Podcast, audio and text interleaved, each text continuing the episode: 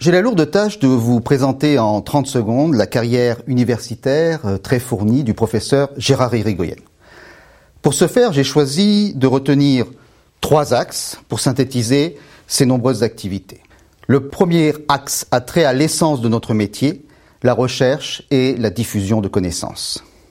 Gérard Irigoyen a œuvré dans de nombreux champs, trois principalement. La finance, la gouvernance et l'entreprise familiale, avec un rôle pionnier dans ces deux derniers domaines, à l'échelle non seulement internationale, mais aussi française. Cela s'est traduit par un nombre impressionnant de publications, j'ai renoncé à les compter, tant sous la forme de communication, d'articles, de chapitres d'ouvrages, d'ouvrages. J'en ai compté une dizaine sans prendre en compte les rééditions, comme celle annuelle du LAMI droit du financement, et deux thèses d'État. Tout ceci avec un souci de transmettre aux étudiants des nombreux diplômes dans lesquels le professeur Gérard Érigoyen est intervenu au cours des années, tant en France qu'à l'étranger. Tout ceci sans oublier également l'encadrement de très très nombreuses thèses de doctorat, une centaine. Le second point saillant de la carrière du professeur Érigoyen, c'est la prise de responsabilité. Directeur de diplôme, directeur de l'IAE de Bordeaux pendant 12 ans, président de l'Université Montesquieu Bordeaux 4, président et membre élu du Conseil national des universités, membre à plusieurs reprises du jury d'agrégation du supérieur, président et membre du jury d'agrégation du supérieur en Afrique, le CAMES, président fondateur de la Société française de management. Et la liste n'est pas complète. Le moins que l'on puisse dire, c'est que le service de notre communauté a toujours figuré parmi les priorités du professeur Irigoyen tout au long de sa carrière. Engagement qui a d'ailleurs été reconnu puisque Gérard Irigoyen est chevalier de la Légion d'honneur et commandeur dans l'ordre des palmes académiques. Le troisième pilier de la carrière du professeur Irigoyen, c'est le développement international. Infatigable voyageur, le professeur Gérard Irigoyen a parcouru la planète au service de l'internationalisation de son université et plus généralement pour soutenir la présence de l'enseignement supérieur français à l'étranger et aider au développement des universités de nos collègues étrangers. Dans ce cadre, il a ainsi été chargé de mission auprès du recteur de l'OPELF-UREF, la branche universitaire de la francophonie. Il a donné des cours aux quatre coins de la planète. Il a délocalisé de nombreux diplômes pour se rapprocher des étudiants. Il a encadré de nombreuses thèses de doctorants étrangers. N'en jetons plus. Le professeur Gérard Érigoyen est un citoyen du monde qui fait honneur à notre corps et à notre métier. Sur un plan plus personnel, car un portrait futile professionnel ne peut faire abstraction de la personne, j'ajouterai que Gérard est un ami fidèle et loyal, un libre penseur qui pense sans n'être qu'un penseur, pour tout dire, quelqu'un avec qui il est toujours agréable de partager la table.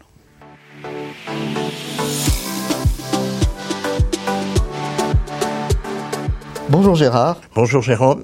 Je suis très heureux de vous interviewer euh, aujourd'hui pour euh, cette vidéo portrait de, la FNEJ. Et comme il est de coutume, on va dérouler un certain nombre de questions qui vont porter sur l'ensemble de votre carrière. La, première question a trait au regard que vous pouvez avoir sur notre discipline, la finance, ses évolutions au cours des années, positives, négatives. Au cours de ces 40 dernières années, j'ai assisté à une évolution du contenu de la discipline finance dans le sens de son enrichissement. Au départ, la finance était essentiellement, si vous voulez, une, finance institutionnelle, avec un livre, un ouvrage qui faisait référence à l'époque, le livre de Georges de Palens, et euh, une approche extrêmement comptable. Et progressivement, grâce aux travaux, si vous voulez, des théoriciens, la finance est devenue de plus en plus scientifique, et a trouvé son contenu, si vous voulez, théorique. Il y a eu aussi quelque chose qui, pour moi, a représenté un véritable enrichissement de la discipline, c'est le recours à la théorie des organisations. Notamment, si vous voulez, par l'apport de théories comme la théorie de l'agence, qui ont contribué largement, si vous voulez, à enrichir ce, contenu de la finance. Autrement dit, euh, je considère que au cours de toutes ces années, la finance euh, représente, à part entière une discipline euh, qu'il est extrêmement intéressant d'enseigner et euh, qui a pu bénéficier de tous les apports de la recherche, si vous voulez, notamment américaine, et qui a su progressivement se dégager également de ses origines un peu euh, strictement économiques. Voilà. Merci. alors, en faisant le lien sur, sur, votre, sur votre réponse, là on était sur le champ de, de, de, du, du, métier. Si maintenant on en vient sur le métier, euh, quel regard vous, vous, portez sur les évolutions qu'ont pu connaître euh, euh, les, nos activités, nos activités d'enseignants-chercheurs? Alors, comme vous le dites justement, Jérôme, nous sommes des enseignants-chercheurs. Et là, je porte un regard quelque peu critique sur l'évolution, si vous voulez, du métier. Il est plus facile à quelqu'un comme moi de le dire, si vous voulez, parce que euh, je considère qu'il n'y a pas eu forcément une amélioration de la situation du métier d'enseignant-chercheur. Euh, je considère que à l'heure actuelle, euh, en particulier, le nombre d'heures de cours est beaucoup trop élevé pour réserver une place suffisante à la recherche. Euh, je considère, si vous voulez, que le métier euh, n'a pas évolué, selon moi, dans le sens qui convenait. Euh, sans doute, nous sommes nous-mêmes un peu responsables de cet état de fait. nous avons tous contribué à multiplier les diplômes. Et donc, euh, qui dit multiplication des diplômes, dit multiplication des heures. Mais je considère que notre métier, le cœur de notre métier, certes c'est de faire de l'enseignement, mais c'est aussi fondamentalement à faire de la recherche. Euh, parce que euh, la richesse de notre métier, c'est d'alimenter nos cours par la recherche. Et quelqu'un qui, aujourd'hui, comme je le constate, passe l'essentiel de son temps à faire de l'enseignement, eh bien cet enseignement ne peut pas, au fond des choses, je dirais, euh, s'enrichir de tous les progrès de la connaissance euh, qu'apporte la, la recherche. Donc, un enseignement nourri par la recherche, et donc je considère que le cœur de notre métier, c'est quand même de la recherche. Qui plus est que, aujourd'hui, à côté de l'enseignement et de la recherche, les enseignants sont appelés à faire de l'administratif. Et donc, euh, ce qui est bien, il faut que, je dirais, que les tâches et les responsabilités administratives soient assurées. Ceci étant dit, tout cela contribue encore à alourdir, si vous voulez, le service euh, de, des personnes, et donc à, euh, à faire en sorte que parfois certaines d'entre elles peuvent délaisser la recherche. Je considère que ce qui fait la différence entre un enseignement euh, secondaire et un enseignement supérieur, c'est quand même euh, la recherche. Nous sommes des enseignants-chercheurs et, et cela est un peu perdu de vue. Qui plus est, qui plus est que euh, nous ne sommes pas toujours fondamentalement aidés au niveau du financement de cette recherche. Et donc, par conséquent, euh, je comprends aussi la situation que la rémunération des enseignants étant ce qu'elle est, euh, beaucoup de, ces derniers recourent euh, aux heures complémentaires pour, euh, si vous voulez, avoir un revenu décent. Merci. alors, toujours un peu dans, cette même logique, quels seraient les conseils que vous pourriez donner à des, doctorants, donc ceux qui vont, pour la plupart, pas tous, mais en tout cas une bonne partie, embrasser cette carrière d'enseignant-chercheur? Je vais lier cette réponse à ce que je viens de dire. Il est toujours important d'avoir un regard critique au sens positif euh, pour, euh, pour faire évoluer les choses.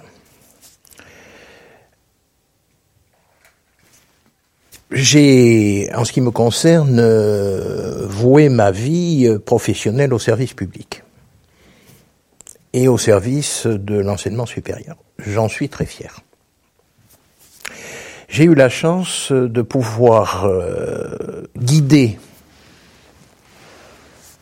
beaucoup de jeunes doctorants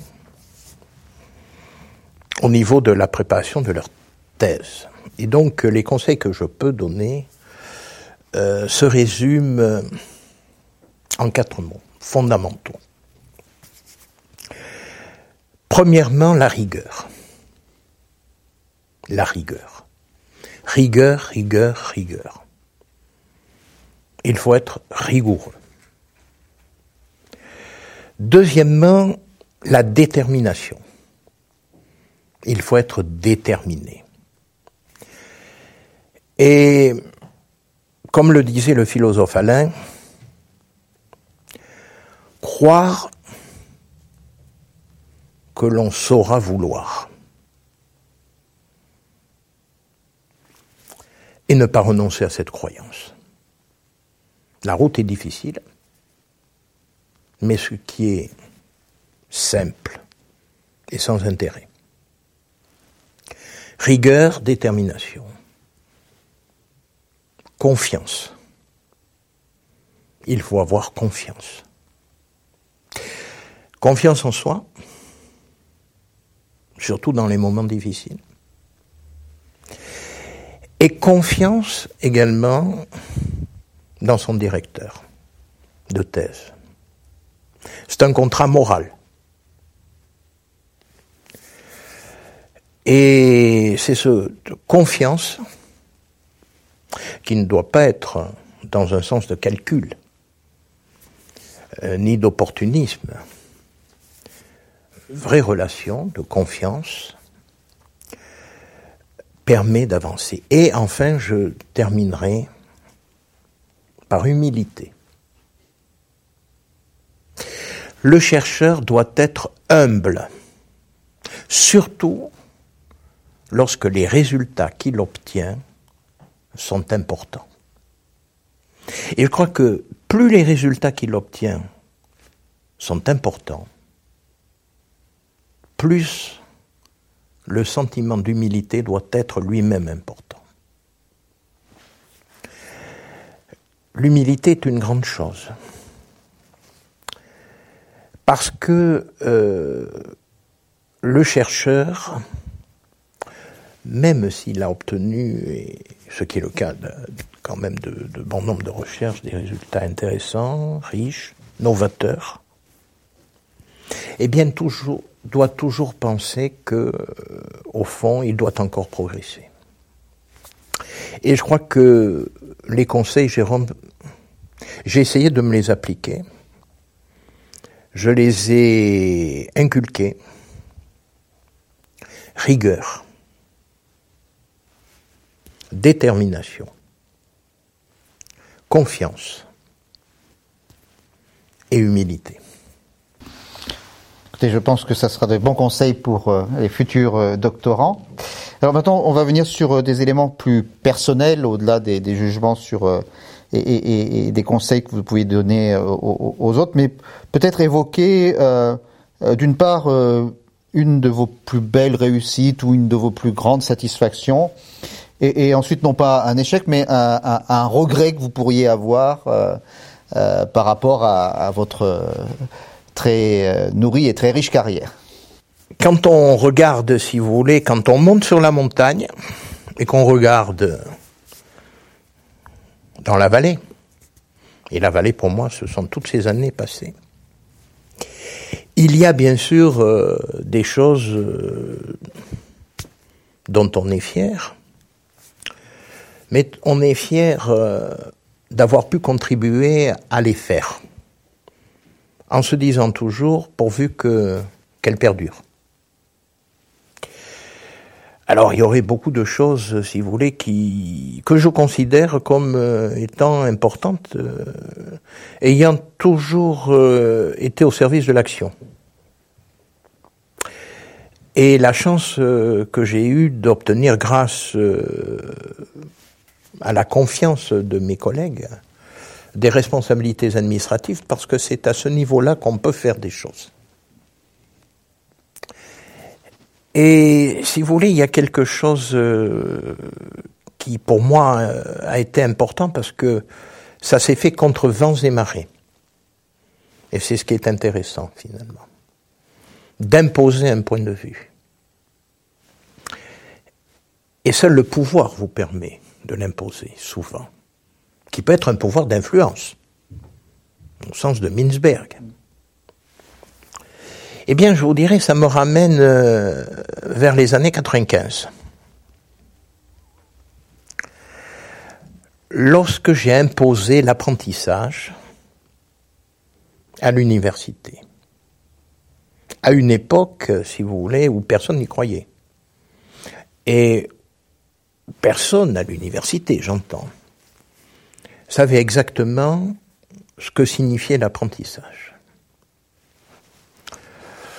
Beaucoup de railleries, beaucoup de moqueries, et euh, quand même la confiance qu'on m'a accordée, bon, bon, si tu te lances là-dedans, euh,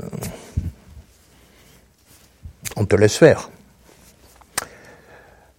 Euh, j'ai créé les sections d'apprentissage à Bordeaux, à l'IAE de Bordeaux. Puis ensuite, j'ai poursuivi en créant, si vous voulez, euh, vraiment un service de l'apprentissage. Et concomitamment, et même avant, si vous voulez, parce que c'est euh, une croyance que j'ai, un autre point euh, de fierté qui était antérieur, mais qui, qui pour moi a été euh, extrêmement important. Lorsque je fus élu directeur de l'IE de Bordeaux, c'est d'avoir dédoublé à l'époque les DESS, puisqu'on des DESS, formation initiale, formation continue. Euh, pour permettre précisément, si vous voulez, euh, à certaines personnes euh, de pouvoir accéder un diplôme de l'enseignement supérieur euh, et développer la formation continue. Voilà. Je crois que formation continue, euh, puis, si vous voulez, apprentissage, j'en suis fier. Voilà, j'en suis très fier. Parce que dans le monde euh, universitaire euh, de l'époque. Aujourd'hui, c'est un lieu commun que d'évoquer ces choses. Mais euh, à l'époque, c'était pas du tout gagné d'avance et c'était pas véritablement dans les mœurs, en tout cas, à Bordeaux.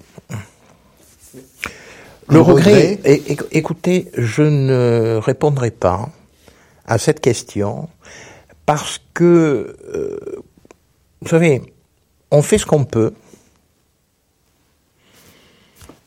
On a fait des choses, on n'en a pas fait d'autres.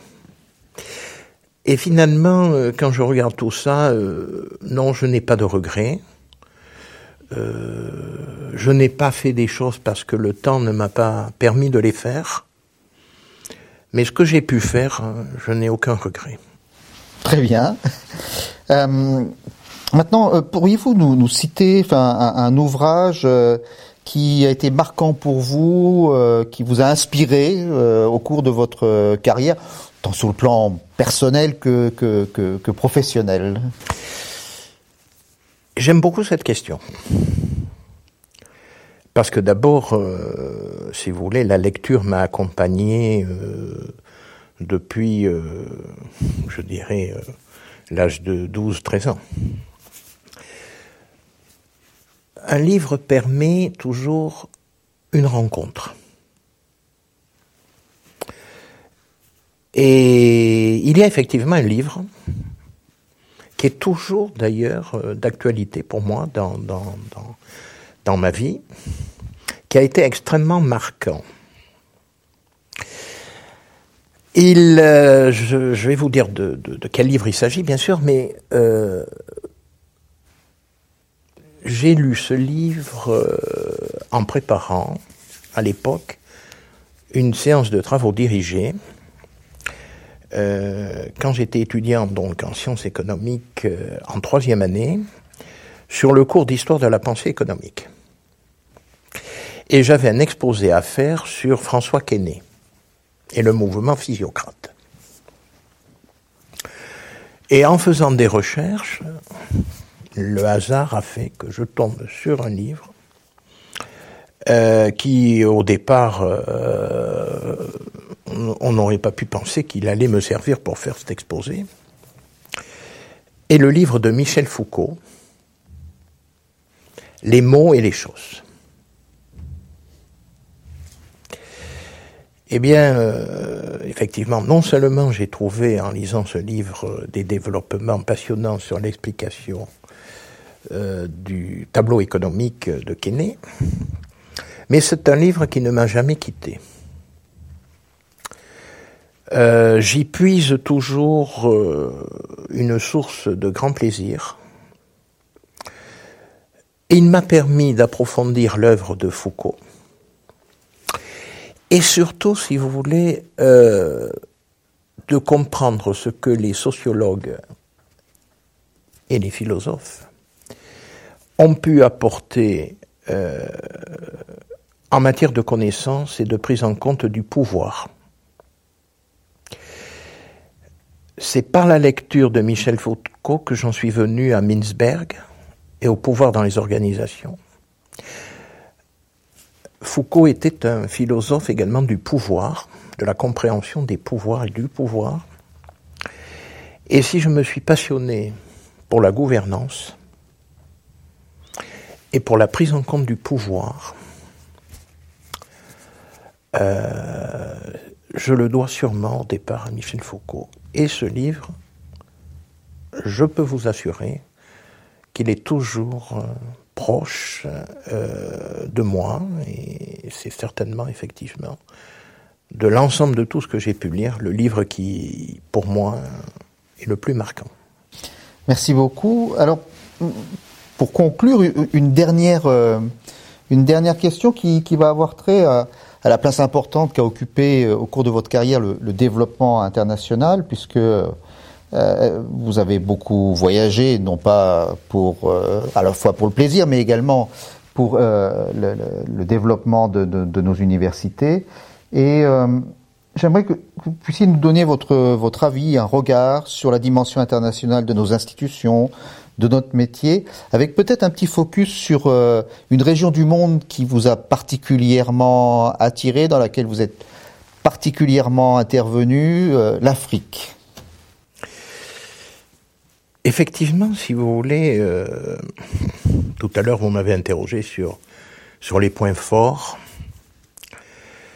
J'aurais pu retenir l'internationalisation de l'IAE de Bordeaux d'abord et puis de l'université. D'ailleurs, le passage des relations internationales à l'internationalisation. J'ai été dès le départ convaincu euh, de la nécessité pour un établissement d'enseignement supérieur euh, d'élargir son espace, je dirais son territoire. Le territoire d'une université ne se limite pas à l'espace géographique où l'établissement est situé le territoire d'une université, c'est un territoire conceptuel. Et euh, j'ai considéré toujours que les étudiants, les collègues formés un peu partout dans le monde, ben c'était un peu du territoire de notre université. Oui, euh, je suis à fond pour euh, le développement international. Il n'y a pas pour moi d'établissement performant au sens de la performance si, si cet établissement n'a pas une dimension à l'international. Donc non seulement et bien entendu recevoir des étudiants étrangers pour contribuer à leur formation, comme disait Rudyard Kipling, former les petits dômes et permettre à ces petits dômes ensuite euh, eux-mêmes de former d'autres générations.